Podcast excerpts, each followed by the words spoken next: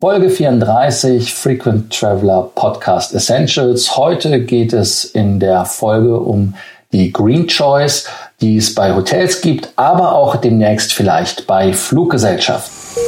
Welcome to the Frequent Traveler Circle podcast. Always travel better. Put your seat into an upright position and fasten your seatbelt as your pilots Lars and Johannes are going to fly you through the world of miles, points, and status. Ja, der ein oder andere ähm, ehemalige SPG-Fanboy mag sich ja noch an das Make a Green Choice-Programm erinnern, was damals äh, bei Starwood im Prinzip gestartet wurde. Was war das Ganze? Ähm, ganz einfach, es ging darum, dass man bei längeren Aufenthalten in, in den Starwood Hotels, in bestimmten Starwood Hotels Punkte bekommen hat, wenn man eben gesagt hat, äh, ich brauche nicht jeden Tag jemanden, der, der mein, mein Zimmer neu macht, sondern es ist okay, wenn ich den, den Room Service für ein oder zwei Tage ähm, auslasse. Das hat natürlich dem Hotel auf der einen Seite Arbeit gespart, hat äh, gleichzeitig ähm, ja die Umwelt geschont, um das äh, sozusagen, ähm, es wurde wurde weniger weniger Material verbraucht und auf der anderen Seite hat dann der Gast dafür ähm, 500 Punkte bekommen. Das war so gesehen eine Win-Win-Situation äh, mit Green Choice im europäischen Raum denkt man dann natürlich immer an an das Grüne, also an den Umweltschutz. In Amerika war es aber auch ganz einfach die ähm, ja letzten Endes die Referenz ans Geldsparen sparen, äh, die grünen Banknoten zu sparen. Also ein ganz nettes Programm, was dann äh, mit der Übernahme durch Marriott leider etwas entwertet wurde, weil es dann keine 500 Star Points, sondern nur noch ähm, ja von den Marriott Rewards Points 500 gab, die ja etwas weniger wert sind. Ähm, jetzt gibt es äh, erste Berichte, dass Fluglinien sich überlegen, das Ganze zu kopieren. Lars, ähm, was ist da der aktuelle Trend? Ja, ähm, es gab da einen Tweet, ähm, wo behauptet wurde, beziehungsweise auch gesagt wurde, dass China Southern Airlines testet, wenn man seine Mahlzeit auslässt, also proaktiv darauf verzichtet, bevor man abfliegt, dass man 200 Meilen bekommt.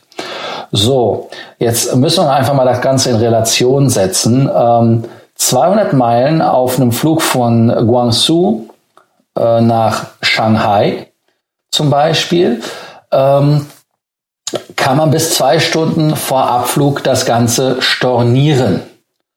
Das sind von der Distanz her äh, etwas über 1000 Kilometer, heißt also Flugzeit über eine Stunde, knapp zwei Stunden, ähm, dass man da halt aufs Essen verzichten kann. Viele sagen jetzt natürlich, boah, ähm, in Europa fliege ich, da habe ich ja gar kein Essen, beziehungsweise ich kriege einen Cracker, ich kriege einen Croissant, äh, je nach Fluggesellschaft. Wir reden natürlich immer nur von Economy, logischerweise. Ähm, was, was regt man sich da auf? Äh, warum versucht man im Flugzeug Speisen zu sparen? Johannes, was ist da deine Vermutung?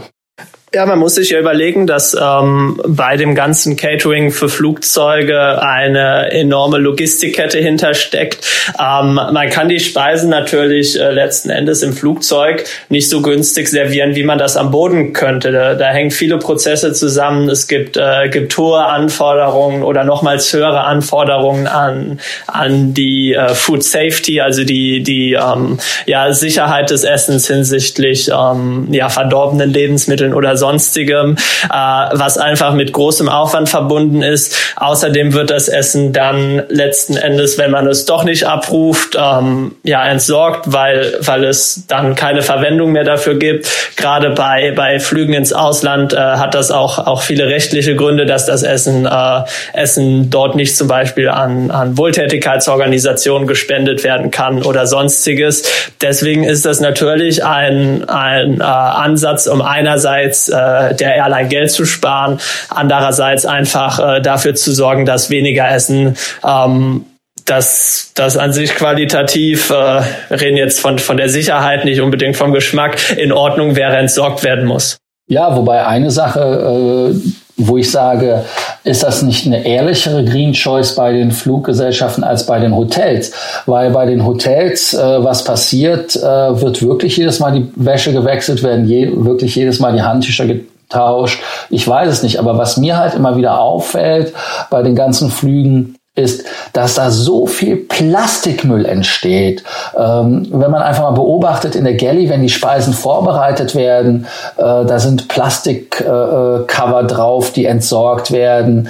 Dann die Butter, das ist eine kleine äh, Butterpackung. Dann in Plastik ist äh, die Vinaigrette oder die andere Salatsoße.